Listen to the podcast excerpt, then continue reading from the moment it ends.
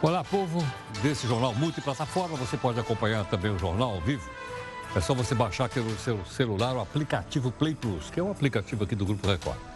Ou então você pode também nos acompanhar no YouTube, no Facebook, no Instagram, enfim, por todas as plataformas digitais. O jornal, como disse a você agora um pouquinho, está em todas elas simultaneamente.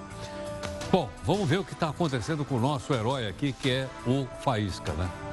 O Faísca lá pessoal passeando de helicóptero, a turma dele passeando de helicóptero, tá certo ou não?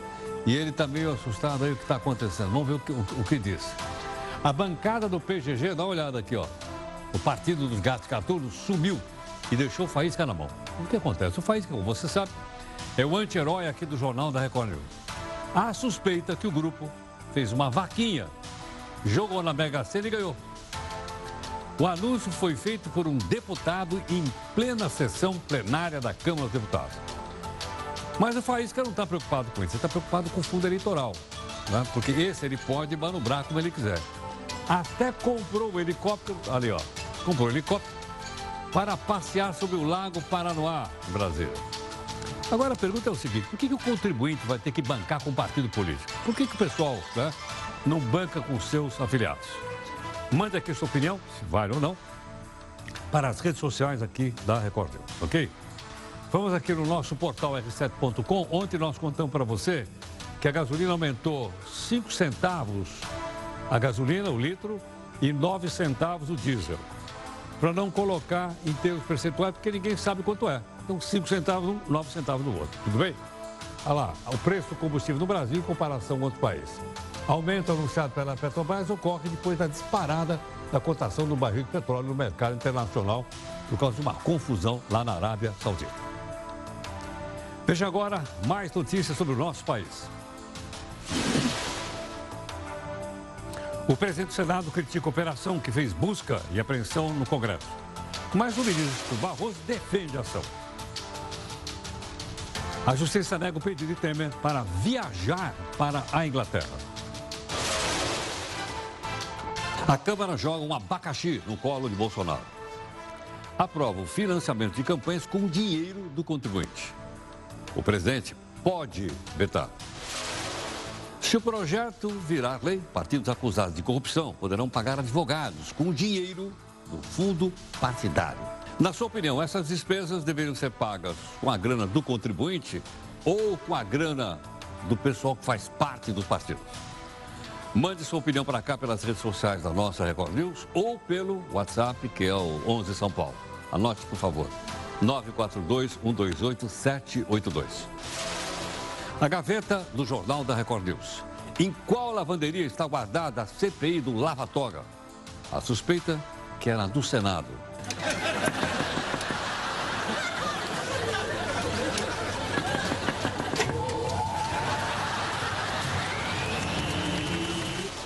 A comissão do Senado conclui a reforma da Previdência. O caminho agora é o plenário. É possível o agronegócio crescer e, ao mesmo tempo, preservar o meio ambiente? Queimadas, agrotóxicos e invasões de terras públicas são as principais acusações. Vamos mostrar.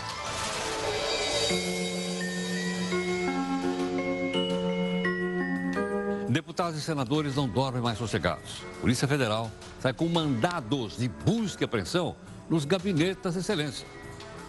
Até do Faísca. A família Bezerra na mira da Polícia Federal. O ex-ministro e o filho dele, deputado federal, tiveram documentos apreendidos. Eles são suspeitos de faturarem 5 milhões de reais nas obras de transposição das águas do Rio São Francisco. Pela primeira vez no nosso país, as vagas oferecidas pelos cursos à distância supera o curso presencial na sala de aula. Mas eu pergunto o seguinte, será que esse negócio de curso à distância funciona? Vamos explicar. O Brasil registra 14 mortos por dia só em estradas federais. Um advogado é condenado pela OAB de Pernambuco porque concede muitas entrevistas. Como é que é? Acho que não vai dar para ligar para ele aqui para o jornal. Projetos aprovados na Câmara de São Paulo proíbem venda de cigarro em padaria e supermercado, distribuição de objetos de plástico, como canudinho, é, colherinha, faquinha, e tomar umas biritas no posto de gasolina. Faísca protesta. Veta Dória. Por que será que alguns chefes de Estado são chamados de ditadores e outros não? Afinal de contas, o que é um ditador?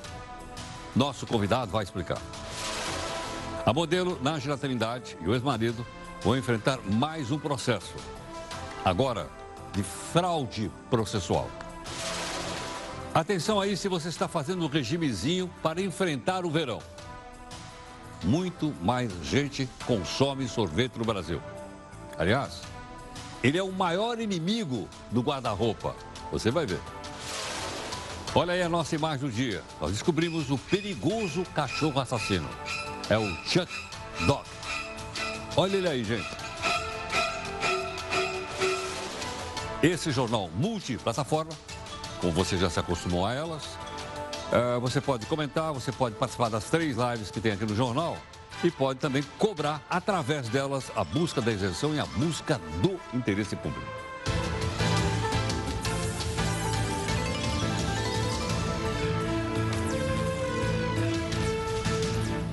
Olha, você viu então aqui na nossa multiplataforma, né? O cachorro assassino. Até isso tem aqui o Chuck, Chuck Dog. Bom, nossa multiplataforma começou às 5 da tarde hoje com o nosso nosso podcast aqui no nosso portal, r7.com. Depois teve essa live aí também lá no R7, juntamente com Jéssica e a Júlia, né, falando aqui sobre os assuntos do dia. E deixando sempre para você a nossa hashtag aqui no Twitter, para você mandar comentário, que é o JR News, facinho, na hashtag JR News, tudo bem? Bom, temos também um novo desafio aqui. A gente tem mudado um pouquinho para chamar a atenção de você né, para a sua reflexão. O de hoje é de William Haslett, dizendo o seguinte: aprender é, de longe, a maior recompensa. Vou repetir. Aprender é, de longe, a maior recompensa, diz aqui William Haslett. Uma coisa também para a gente pensar aí um pouquinho. Olha, nós explicamos para você essa semana, trouxemos um convidado aqui, para explicar o que é um juiz de garantia. Ok? E não é que agora foi aprovado. Foi aprovado hoje pelo grupo de trabalho da Câmara que analisa o pacote anticrime do Moro. O juiz de garantia ficaria responsável pelas etapas de investigação, ele não julga. Ou seja, ele participa da fase inicial do inquérito né, e não poderá ir ao julgamento do caso, que seria o outro juiz. Os apoiadores da medida acreditam que é uma forma de manter a imparcialidade do juiz no caso. O texto agora vai ser enviado para a presença da Câmara e nós explicamos isso para você. Teve aqui uma, uma pessoa que, aliás, explicou de uma maneira muito simples, bastante interessante, para a gente entender que isso já existe em outros países do mundo e talvez possa ser também ah, colocado em função aqui no Brasil. Bom, no Rio de Janeiro também tem um juiz lava-jato. Tem, tem. Você conhece ele, é o doutor Bretas. O juiz Bretas rejeitou hoje um pedido do ex-presidente Michel Temer que ele queria ir para a Inglaterra. Passar uns dias lá em Inglaterra, muito legal, agora é época, da, é época do outono e tal, as coisas são mais baratas. E ele foi convidado para dar uma palestra na Universidade de Oxford. Na, tá. O Bretas disse que lembrou que a justiça exigiu que o passaporte dele também uh, fosse seguro, proibiu de deixar o país. O juiz acrescentou que se dependesse dele, olha só, eu vou repetir o que o juiz falou. Se dependesse dele, o Michel Temer deveria ainda estar na cadeia. É o que disse o juiz, não sou eu, hein? Bom, mexeu com ele, mexeu comigo. Essa frase não? Mexeu com ele, mexeu comigo. O Senado vai acionar o Supremo para questionar os mandados. Perdão, eu errei. Os mandatos de busca e apreensão realizados hoje no gabinete do Fernando Gabeira Filho e líder do governo. A Procuradoria-Geral da República também discordou das buscas. O senador e o filho dele, que aliás é deputado federal, né, tem um monte lá assim, chama-se Fernando Bezerra Filho, foram alvo de operação da Polícia Federal em Brasília. A investigação é para saber se o Fernando, pai, recebeu não propina das empreiteiras quando era ministro da Integração Nacional no governo da Dilma. O senador até colocou o cargo à disposição. Vamos ver o que é que isso vai dar. Numa nota divulgada agora há pouquinho, o ministro Supremo, Luiz Roberto Barroso, respondeu às críticas aí, porque foi ele que autorizou busca e apreensão, imagine, em gabinete de senador, que é um cara que deve estar acima da lei, né, do Fernando Bezerra Coelho. Barroso, o ministro, afirmou que a decisão foi puramente técnica e não envolveu qualquer é, prejudicamento. Segundo Barroso, busca e apreensão é padrão em casos de investigação por corrupção e lavagem de dinheiro. Olha, o homem deu na moleira. Nós dissemos para você agora um pouquinho que o Ministério da Educação divulgou dados que mostram o seguinte: nos últimos tempos, o ensino superior à distância ofereceu muito mais vagas do que o ensino presencial, aquele que o aluno vai na sala de aula. Ok ou não? Mas na nossa reunião de pauta à tarde, que você viu agora aí, mostrado agora um pouquinho, o pessoal discutiu assim, será que estudar à distância é tão eficaz quanto na sala de aula? Nós temos aqui uma convidada, gentilmente, professora Maria Elizabeth Almeida, professora de Educação e Tecnologia da PUC, gentilmente conosco. Maria Elizabeth, muito grato pela gentileza por atender aqui o Jornal da Record News. Muito obrigada pelo convite. Estou à disposição para conversarmos. Então, a primeira pergunta é o seguinte: esse, o ensino à distância, ele funciona tão bem quanto o ensino presencial ou são coisas distintas? Ele pode funcionar tão bem quanto o presencial. Aliás, não existe uma oposição entre ensino à distância e ensino presencial. Tanto um quanto o outro podem ser de qualidade ou não serem de qualidade. Não é a modalidade que indica a qualidade, mas sim uh, toda uma referência em relação à instituição que oferece. Agora, Maria Isabel, quando a pessoa vai a uma escola ele vai à escola, ele conversa com as pessoas, ele senta na sala de aula, né? às vezes ele está com vontade, mas aí chega lá, tem o professor, conversa com o professor ou a professora, e em casa ele está sozinho. Aí diz, puxa vida, está passando um filmão hoje, tal coisa, eu acho que eu vou ver o filme e não vou fazer a, a lição. É, esse é um problema maior no ensino à distância do que no ensino presencial. Porque uh, uma, um processo de educação à distância eh, demanda que a pessoa tenha disciplina e organização do seu tempo. Dizer que há flexibilidade do tempo não significa dizer que não tenha tempo. Em algum momento, a pessoa tem que se dedicar aos estudos, tem que fazer as atividades, tem que entregar os trabalhos e muitas vezes tem também atividades que acontecem em grupo por meio dos ambientes virtuais, que essa tem sido a grande tendência uh, da educação no mundo. Não é ensino presencial ou ensino à distância, mas sim é uma convergência entre ambos. A gente poderia dizer que o ensino à distância ajudou a democratizar o acesso a determinados cursos, especialmente o superior? Sim. Uh, a partir da Lei de Diretrizes e Bases da Educação Brasileira, é, o ensino à distância foi regulamentado para a oferta de educação, sobretudo superior, educação regular. E, e, e, com isso, então, começaram os cursos à distância, com toda uma regulação e legislação, com uh, bastante rigor da parte do Ministério da Educação e de seus órgãos uh, que fazem todo esse controle. É, nesse sentido, então, é importante se lembrar que houve um crescimento muito grande do ensino superior à distância em pouco tempo, mas este crescimento ele foi inclusive tardio em relação a muitos outros países que já trabalhavam com esta modalidade de ensino há um bom tempo. Perguntar mais uma coisa, relação ainda ao ensino. Como é que as pessoas podem avaliar se o ensino à distância oferecido por uma escola, por uma universidade, é de boa qualidade ou não? Da mesma forma que os cursos presenciais de uma instituição têm o seu projeto pedagógico, o seu corpo docente, a, a sua proposta, enfim, de trabalho uh, pública, também os cursos à distância precisam ter. Então, essa é uma das características que é preciso uh, analisar em relação a um curso à distância. Se não se tem informações de projeto pedagógico, nem de corpo docente, nem do, do modo de funcionamento do curso, de que tecnologias são utilizadas para apoiar o aluno, aí então é preciso desconfiar deste curso. Perfeito. Professora, muito obrigado pela gentileza. Eu é que agradeço. Muito obrigada. Muito, muito obrigado. Professora Maria Elizabeth Almeida, professora de Educação e Tecnologia da PUC. Está aí, portanto, então, pela primeira vez, a quantidade de vagas oferecida por curta, curso à distância é maior do que o presencial, que é a pessoa indo na sala de aula. Nós estamos falando aqui do ensino superior, claro, logicamente, não é? mas está aí algumas recomendações dadas pela professora e mais. Interessante ela lembrar que isso é, democratizou o acesso das pessoas ao curso superior.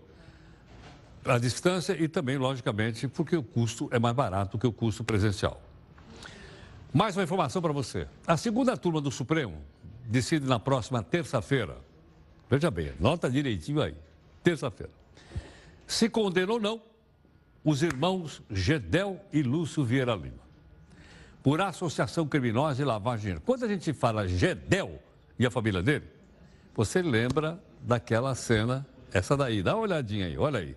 Grana para todo lado. Eles são acusados de desviar 20 milhões de reais da Caixa Econômica Federal por parte de um doleiro chamado Lúcio Furar. Também receberam propina de 3 milhões e 900 mil da Odebrecht, a campeã. E ainda se apropriaram de 2 milhões de salários de ex-secretários parlamentares. Mas terrível. Ação penal é resultado da descoberta pela Polícia Federal daqueles 51 milhões que eu mostrei para você agora um pouquinho aí, que estava lá no apartamento, né? Apartamento da família Aí, aí, tá aí, tá aí, tá aí, olha a grana aí. Até agora a gente não sabe de onde veio essa grana. Certamente deve ter vindo do nosso bolso. Não, não, é? não diretamente, mas indiretamente isso deve ter vindo do nosso bolso. E olha, por falar ainda no noticiário policial, porque político virou polícia, o ex-governador do Rio, Sérgio Cabral, foi convocado de novo para prestar depoimento nos próximos dias, só que agora na Assembleia do Rio de Janeiro. Os queridos deputados querem ouvir a versão de Cabral na CPI que apura um rombo de 30 bilhões. Eu vou repetir. Rombo de 30 bilhões no chamado Rio Previdência. A investigação vai se apurar essas operações financeiras que compromete, comprometeram o fundo de previdência do funcionário público do Rio durante a gestão dele foram para financiar corrupção ou para beneficiar empresas internacionais. Olha, olha a quantidade de grana que passa pela nossa mão, ok? Bom, como o jornal está em multiplataforma, nós queríamos convidar você então para acompanhar também aqui a nossa live.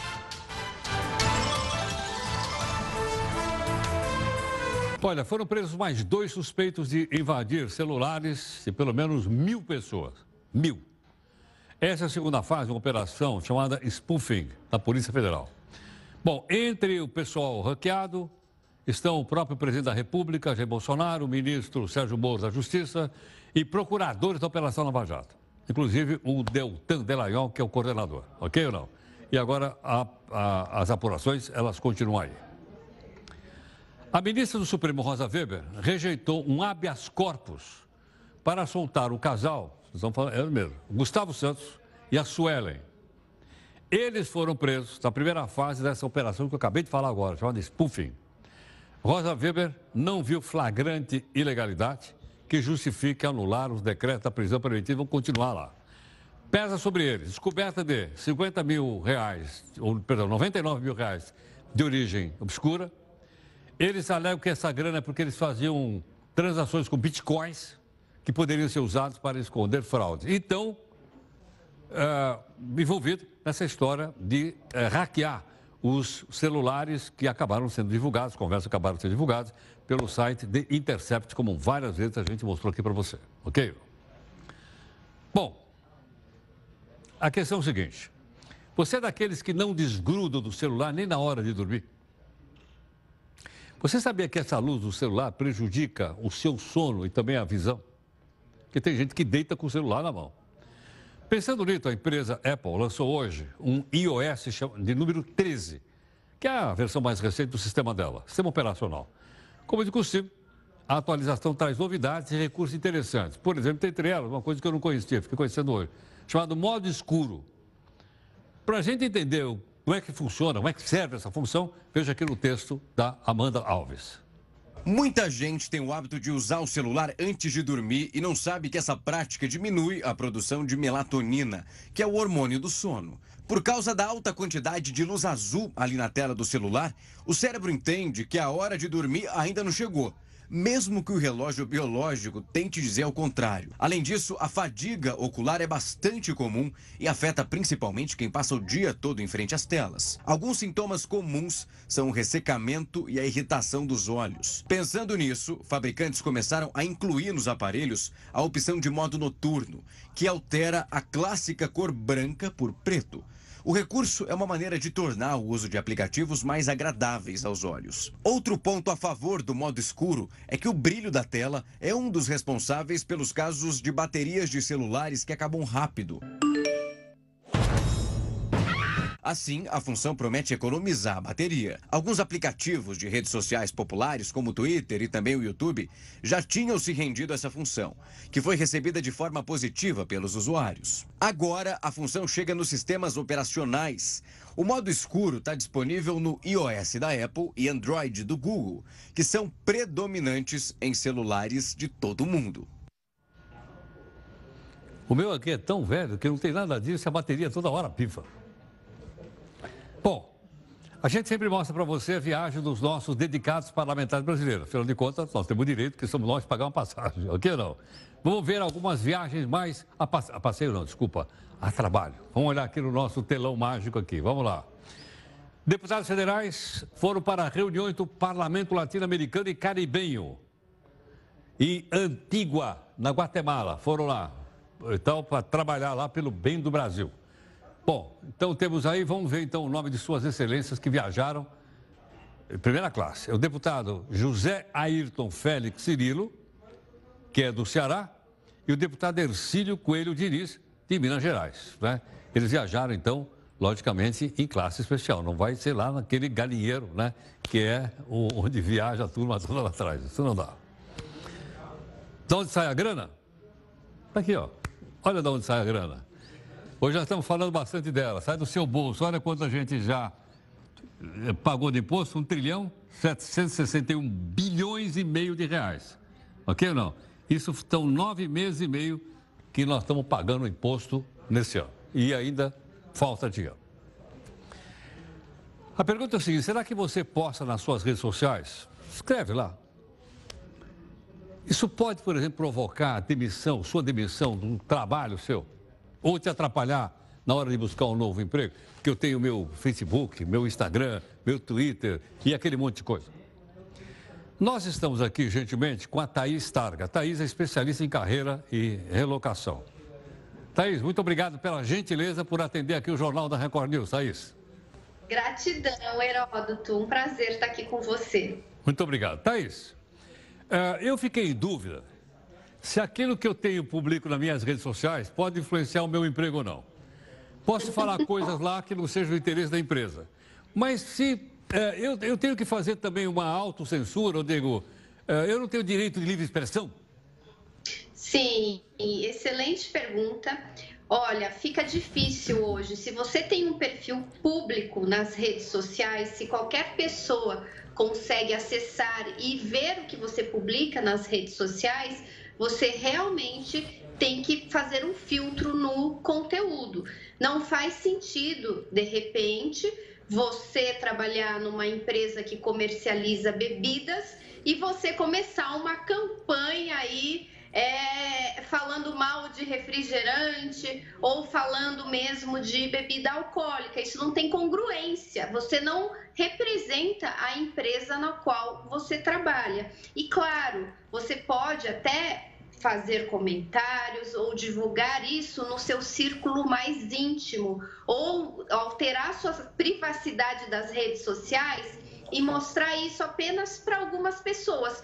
Porém, existe a função print. Hoje se printa tudo. Você enviou um vídeo pelo WhatsApp, você não sabe mais aonde isso vai parar. E você é uma pessoa pública de uma hora para outra. Então, há de, ser, de se ter muito cuidado e para quem está buscando um novo trabalho, o cuidado tem que ser redobrado. Por quê? Hoje, por exemplo, eu sou trabalho com recolocação, tenho uma empresa, mas na hora de contratar profissionais, eu gosto de ficar pelo menos um tempo, uma semana de olho, o que, que esses profissionais compartilham nas redes sociais, o que, que eles curtem, o que, que eles comentam, que comunidade que eles participam, porque isso é um dado muito importante para mim. Eu quero entender quem é aquele ser humano, quem é aquela pessoa e através do comportamento na internet eu consigo traçar um perfil, consigo tra traçar uma imagem. Claro que isso não é tudo, você tem que avaliar mas as pessoas que estão buscando uma recolocação no mercado de trabalho devem ter cuidados redobrados. Não dá para fazer posts de reclamação, usar palavras ofensivas, de repente é, entrar em brigas, é, expressar às vezes, em épocas de eleições, é, já aconteceram muitos casos de profissionais se xingarem, trocarem ofensas e isso pesa negativamente na hora que você está sendo avaliado para um novo trabalho. Thaís, então, no passado recente, a avaliação era o currículo e mais a entrevista. Isso, Hoje... e às vezes referências profissionais. Hoje tem currículo, entrevista e redes sociais. Exatamente, exatamente. Por quê? E às vezes, antes a gente buscava referência, não é, Heródoto? A gente ligava para as pessoas e falava: olha, eu queria ter referências. Hoje, às vezes, até a referência está desnecessária, mas eu quero entender quem é aquela pessoa através do conteúdo que ela publica e do conteúdo com o qual ela interage. Porque se você olhar uma pessoa que não publica nada, mas curte muita coisa, você consegue entender quem ela é só através das curtidas que ela executa nas redes sociais. Por exemplo, a pessoa pode não publicar nada, mas ela pode curtir posts de pessoas que reclamam. Ela pode curtir posts agressivos ou ela pode curtir posts com posicionamento político bastante explícito. É um dado que já traz com relação àquele perfil. E hoje eu gosto de rede social, faço um trabalho grande através das redes sociais. Se alguém quer trabalhar na minha equipe e não tem rede social, é um dado importante para mim. Talvez eu não contrate, sabe, Heródoto? Agora, Thaís, isso quer dizer que o algoritmo também trabalha no Departamento de Recursos Humanos? Olha, é um aliado do, do recursos humanos, sim. E tem gente que tem empresa que diz não, a gente não olha, mas você vai fazer entrevista com o gestor, o gestor lá tem o seu nome, por mais que o RH da empresa seja contrário a checar redes sociais, bate sim aquela curiosidade e você, através do nome, você começa a stalkear a pessoa para verificar quem é aquela pessoa, que tipo de foto também ela tem ou ele tem nas redes sociais. E é muito interessante, Heródoto, que às vezes a gente conversa com profissionais e o profissional fala: olha, eu não bebo, não fumo, não, não sou uma pessoa caseira. Daí você vai na rede social, tem foto da pessoa bebendo, fumando e todo dia uma balada diferente. Ou seja, você já desconfia, poxa, se nesse aspecto ele não foi totalmente íntegro, talvez não vale a pena considerar para essa posição. Quer dizer, a rede social pode desmentir o currículo da pessoa. Exatamente, exatamente. Tá ótimo. Bom, Thaís, eu estou vendo que primeiro você é fã do uh, escritor Jorge Amado, é isso ou não? É o Albert Einstein, quase. Ah, ah tô vendo. E aí atrás eu tô vendo. diz dê valor ao físico. Tô vendo. Tô vendo aí também o pessoal da Marilyn Monroe atrás de você, é isso? Olha, você tá me stalkeando, hein, Heródoto? É, eu tô de olho. Entrou nas redes sociais e já tem dados aqui com relação à minha pessoa, tá vendo? Thaís, muito obrigado pela gentileza. Gratidão. Muito grato. Bom, Thaís Targa, que é especialista em carreira de relocação. Veja onde chega a rede social. Ela pode, como explicou ela, especialista no assunto, ela pode desmentir o currículo. O cara bota no currículo todas as coisas boas, aí o cara vai olhar na rede social, como ela falou, né? Aí encontra o cara nas baladas, ela, tudo quanto é foto aí, passeando e tudo mais. Aí diz, olha, não estava. O que eu investiguei na, na, rede social não bate com o currículo. E outra coisa que ela lembrou: o algoritmo que a gente já explicou aqui, né, trabalha no departamento de RH também. Porque ele rapidamente, você digita lá e ele vai buscar os traços, enfim, das, que as pessoas deixam na internet. Outra coisa, me lembrei uma outra coisa interessante que ela falou, entre outras. Não é só o que eu escrevo, é o que eu curto também. As minhas curtidas também são marcadas. Olha, olha só. Enfim. Bom, vivendo e aprendendo. Já que a gente está falando em multiplataforma, o Instagram anunciou que vai restringir as postagens sobre produtos estéticos, como aquelas dietas milagrosas que faz a pessoa emagrecer e também procedimento cirúrgico, coisa mais séria. A ideia aqui é fazer algumas publicações sejam ocultadas para pessoas que tenham menos de 18 anos de idade. A medida tem como objetivo manter a rede social num lugar positivo para todos e diminuir aquela pressão que os usuários podem sentir quando, se, quando vem determinada postagem colocada lá. O Facebook também vai adotar essa mesma medida, ok? Mas, muitas vezes os jovens acabam, ah, pela rede social, achando, por exemplo, que deve fazer uma operação, né? aquela bariátrica de estômago ou, uh, enfim, uh, estéticas e por aí afora, ok? Bom, na nossa multiplataforma, nossos algoritmos aqui, vamos para a nossa segunda live. Vamos lá. Bom, agora há pouquinho nós falamos aí sobre despesas, etc, etc, etc. Mais uma informação. Se depender do governador do Rio de Janeiro, como chama? Wilson Witzel. Uma jabuticaba brasileira vai acabar. Peraí. Eu trouxe aqui uma desembargadora que explicou para a gente essa jabuticaba. Você vai lembrar. O que, que ele quer? O governador do Rio disse o seguinte, que os presos não devem mais receber visita íntima no Xilindró. Ele disse no Encontro Nacional de Delegados. No Rio, a visita íntima é semanal ou quinzenal, dependendo de cada cadeia. Para receber o benefício, o preso não pode ter cometido falta disciplinar. Além disso, a companheira, o esposo e deve estar credenciado como visitante sem maior de idade. Você lembra o que a desembargadora falou aqui para a gente? Diz que na Bahia, na Bahia, essa visita íntima é feita em locais que se assemelham muito com os motéis. Ela falou aqui, e na Bahia, até na visita íntima, as camas são redondas. Pois é. Aí perguntei, mas isso tem em outros lugares do mundo? Disse não, só no Brasil. Por isso é que a gente, quando tem só no nosso país, a gente chama de jabuticaba. Mais um assunto para a gente poder entender as coisas que acontecem no nosso no mundo que a gente vive. O ex-ditador da Tunísia, um cidadão chamado Zine Ben Ali, ele morreu hoje aos 83 anos. Só que ele estava refugiado na Arábia Saudita.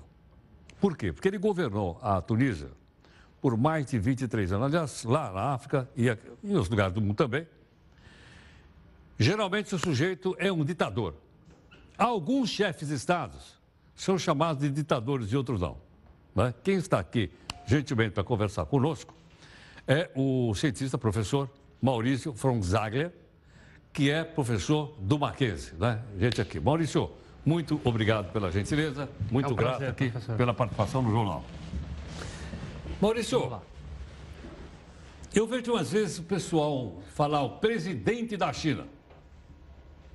Ele não, não é um ditador? Aí está uma questão para a gente pensar, para a gente falar. Uh, quais os critérios que a gente usa para falar que um regime ele é democrático ou ele é autoritário? E daí a gente começa a perceber algumas coisas mais interessantes. Tá? Então, se a gente for colocar algumas dessas características que são básicas, né, para saber se um regime ele é autoritário, ele é democrático, a primeira delas é você ter liberdades individuais. Então, liberdade de expressão, liberdade de. Uh, se, pensamento. Sim, de pensamento, de religião, de se associar a grupos políticos, de disputar eleição, que as eleições sejam livres, que haja fontes alternativas de informação, ou seja, que não seja só as fontes do governo, tá? que haja uma imprensa livre. ah, e que, hajam, é, que existam também instituições que levem em conta a preferência dos cidadãos tá? nos rumos do governo. Então, assim, é o parlamento, né? e, são, e são outras instituições que funcionam, né? que fazem com que a vontade do cidadão seja levada em conta. Agora, Maurício, e tudo que você falou isso aí, eu estou tomando hum. como exemplo a China, porque é potência. Não Sim. tem na China. Ah, ela está com nota baixa em vários desses, em vários desses Então por que, que eu chamo de presidente da China e não de ditador da China? De, de ditador da Porque China. Porque ela é uma potência mundial. Se fosse, se fosse a Tunísia, como eu falei agora, a gente chama o homem de ditador, é isso? A gente chama o homem de ditador. Tem um pouco isso por quê? Porque assim, né, a gente se refere aos países também pelo poder que eles têm no sistema internacional. Tá? Então, quando a gente fala Uh, o presidente da China parece que ele tem uma maior legitimidade do que o ditador da Líbia ou da Tunísia ou de, ou de outro país que tem uma influência e um peso econômico e militar menor do que a China. Então, o critério deve ser de ordem técnica? Olha, assim. Você não tem nada disso. Quando nós. Seja é, onde for, é um ditador. Não, se a gente faz um estudo científico, então você. Aí você tem que falar. Fala, olha, esse regime é democrático, esse regime não é democrático. Então tem os critérios claros. Tá? Uh, agora, assim, quando se usam. Aí que é uma questão interessante da política internacional. Porque depende do interesse do país, ele chama o outro de uma ditadura ou não. Então, é, os Estados Unidos são muito próximos da Arábia Saudita. Né? Não fala que é uma ditadura lá. E não fala. Muitos presidentes americanos também não falavam da China como uma ditadura. É verdade. Né? Não fala até hoje. E não falam, mas eles falam do Irã.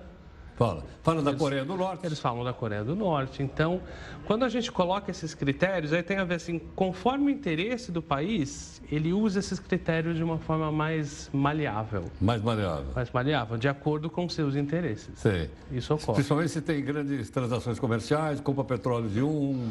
Ah, se compra ah. petróleo de um. Lembre-se, a gente precisa lembrar, uh, os Estados Unidos ele teve base militar na Arábia Saudita, uhum. é o maior aliado dos Estados Unidos no Oriente Médio, então tem um interesse americano ali de, de ficar próximo desse país. Uh, os Estados Unidos não são próximos do Irã já há quatro décadas, né? desde a Revolução Islâmica de 79, são 40 anos. Né? Então, é, esse discurso todo tem a ver também com esse afastamento dos países e deles terem interesses divergentes ali naquela região. E a mídia, nós aqui, como é que nós devemos chamar o pessoal? Porque nós aqui não, não temos negócio com a China, nem com a Índia, nem com a Líbia, né, do Gaddafi, tá certo? A Líbia do Gaddafi, sim. Ela? Então, é... a questão é adotar um critério claro. Então, assim, se um país não respeita essas liberdades, liberdade de pensamento, de imprensa, tá? se ele não deixa os adversários participar das disputas eleitorais. Assim, é uma ditadura, é um governo autoritário. Então... É, há diferença entre o regime autoritário e o regime ditatorial, não? Não. Não?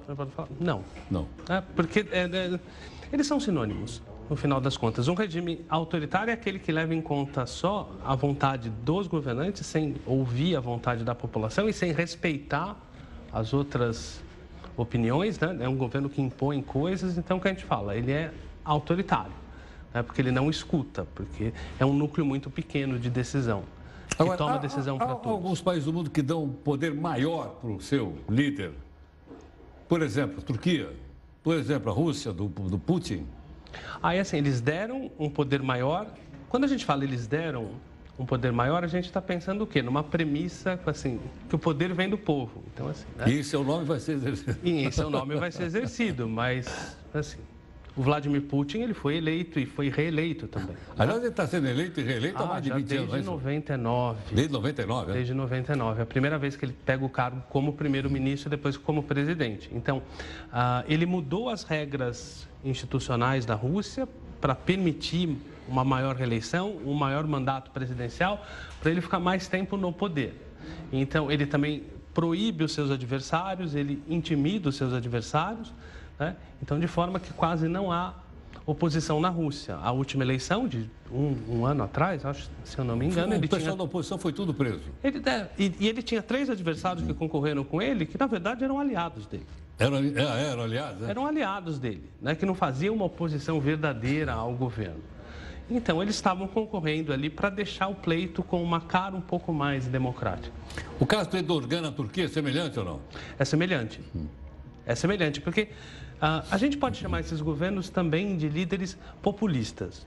É que pouco a pouco eles vão minando as instituições democráticas. E daí eles falam assim, só eu consigo interpretar a vontade do povo. Do povo. E aí, aí você está no líder um autoritário. outro assunto interessante, que é o seguinte, é de esticar a quantidade de vezes que o cidadão pode... No Brasil, uhum. era um mandato só, você lembra ou não? Sim, era um mandato só, até o Fernando Aí o Fernando Henrique, Henrique num passe de mágica, Isso.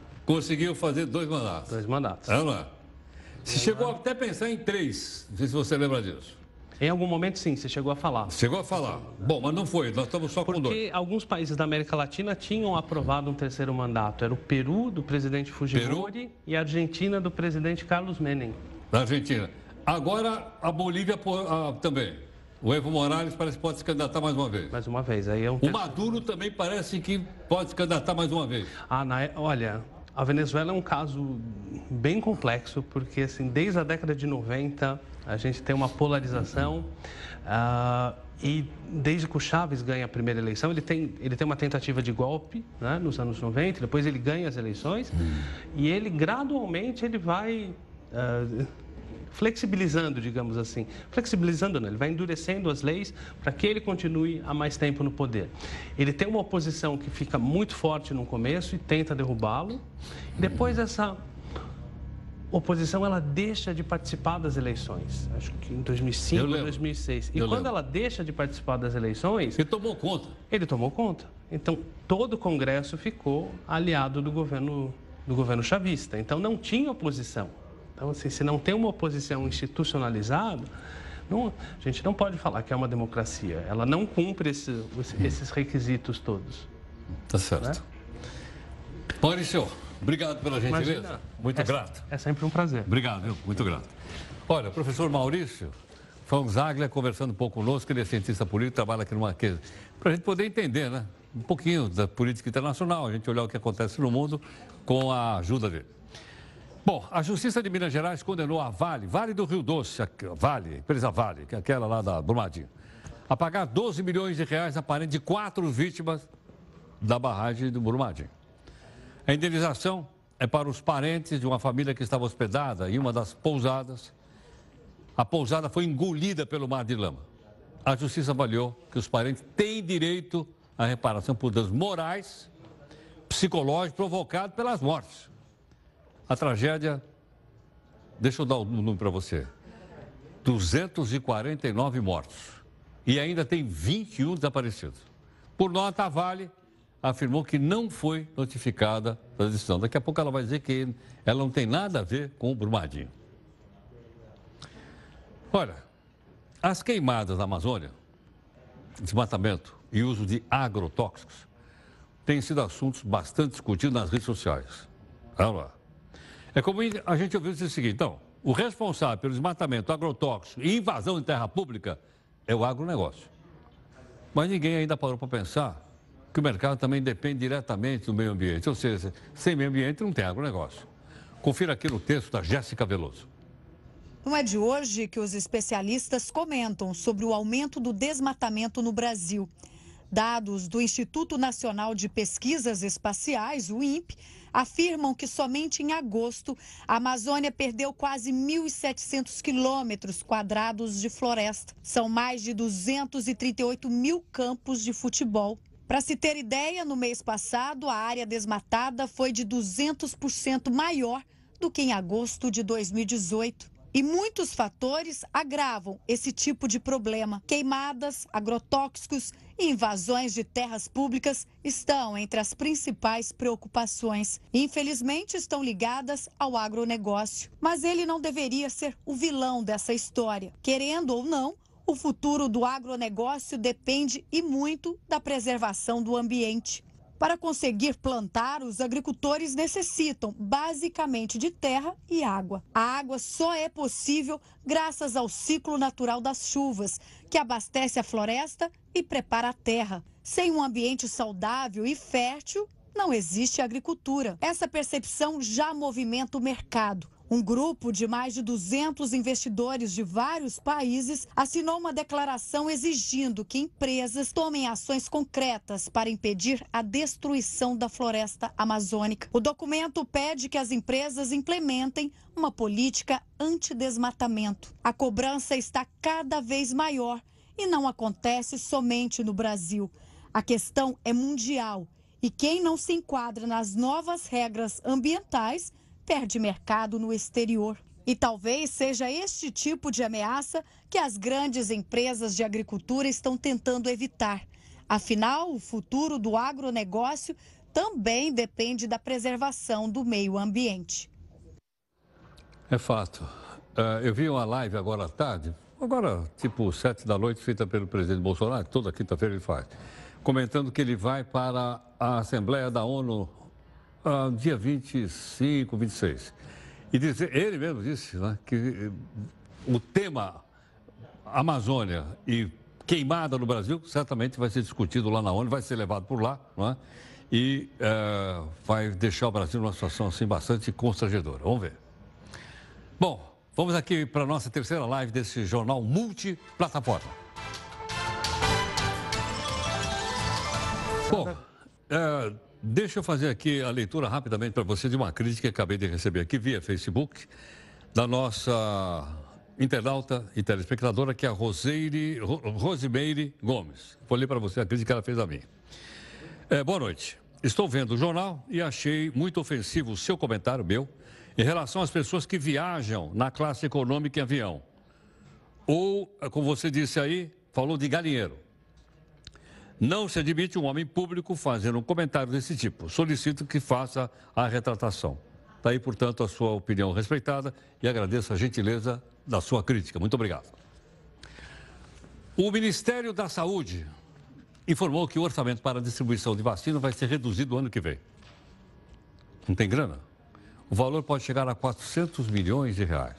A quantia destinada ao SUS, por exemplo, vai sofrer uma redução de 7%. De acordo com o governo, haverá uma renegociação no valor da compra dos medicamentos. O Ministério da Saúde afirma ainda que a aquisição de vacina, por exemplo, aquela tríplice viral, que protege contra sarampo, cachimba, rubela, teve uma redução nos valores das doses compradas. Antes custava, eu não sabia, antes custava 24 reais. Agora custa 6? Então, pera um pouquinho. E quem é que ficava com a diferença? Me passou isso pela cabeça agora, custava 24 pau. Conseguiu a 6, O Brasil registrou 14 mortos por dia nas rodovias federais no ano passado. 14 pessoas morreram todo dia. O levantamento foi feito pela Confederação Nacional de Transporte. Está aqui então para que a gente possa acompanhar. Olha só. Vamos ver esse número aqui. O ano passado, ó, morreram 5.269 pessoas na estrada federal.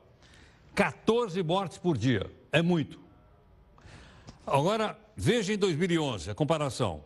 Em 2011, em vez de 5 mil, morreram 8.675 pessoas. O que dá um 23 mortes por dia. Caiu bem.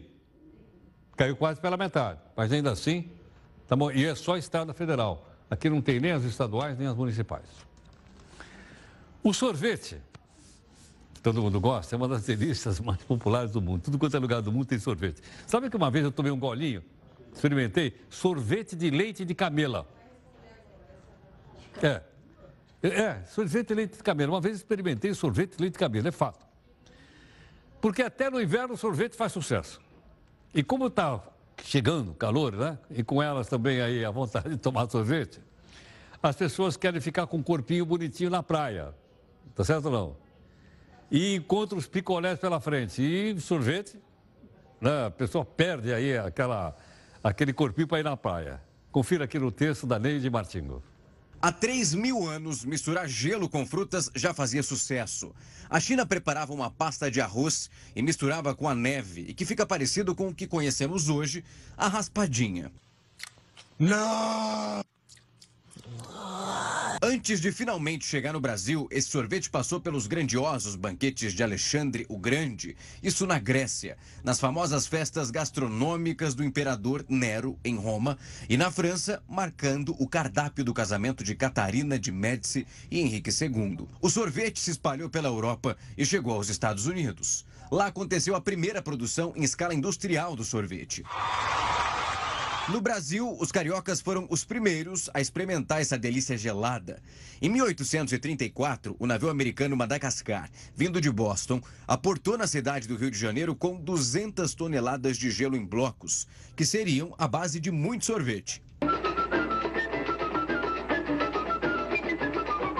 Como naquela época não havia como conservar o sorvete depois de pronto, as sorveterias do centro de São Paulo anunciavam a hora certa de tomá-lo, causando um alvoroço na cidade. Até as mulheres, que então eram proibidas de entrar em cafés e confeitarias, resolveram quebrar o protocolo e fazer fila para experimentar a novidade. O sorvete ajudou na história da emancipação feminina. Eu quero provar um sorvete. E outro para minha amiga Hannah. Sorvete é maravilhoso! O sorvete começou a ser distribuído em escala industrial no país em 1941, quando nos galpões alugados na falida fábrica de sorvete Gato Preto, antepassado do Faísca, no Rio de Janeiro, instalou a Harkison no Brasil. A primeira indústria brasileira de sorvete o primeiro lançamento em 1942 foi o Esquibom, seguido pelo picolé Chicabom. Tem de brigadeiro, de frosco, leite concentrado, de lermão, abacaxi, de bui. 18 anos depois, a Harkison mudou seu nome para Kibon. De lá para cá, o sucesso foi crescente. Ele deixa crianças com o olhar brilhando, une famílias e é a opção romântica dos casais. O sorvete até ganhou um dia só para ele, que é o dia 23 de setembro. Uma ótima oportunidade e uma desculpa, vai, para comemorar com picolé, ou melhor, com sorvete.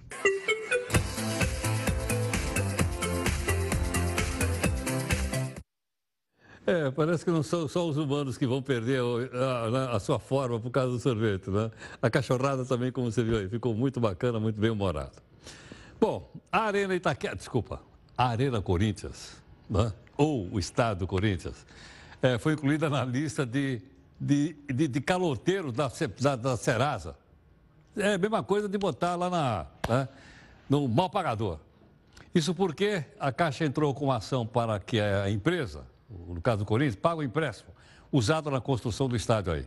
O banco prestou cerca de 400 milhões de reais. Além da dívida principal, a Caixa também cobra uma multa de 50 milhões de reais. Não sei se o time vai ter condições. Depois daquele 2 a 0 de ontem hoje, não, não é? E mais, a gozação sem parar, tudo mais. Não, não, é? não, não respeita os direitos humanos, ficam falando aqui de, de Del Valle, não sei o quê, essa coisa toda, nem sei o que significa isso. Não foi fácil, não. Muito obrigado aqui em nome de toda a nossa equipe de técnicos, jornalistas, você que acompanha aqui o Jornal Multiplataforma. Nós temos a live na Multiplataforma, mas aqui na Record News você tem um Jornal da Record, né? com a Adriana e com o Celso e umas notícias bastante importantes para você poder entender aí o nosso país. E o nosso encerramento hoje, falei para vocês que vão pegar no meu pé, é uma homenagem aos corintianos. Vamos ver. El valle se prende, el valle bandera, azul, azul es mi corazón, azul, azul es mi bandera, azul, azul es mi corazón. Viene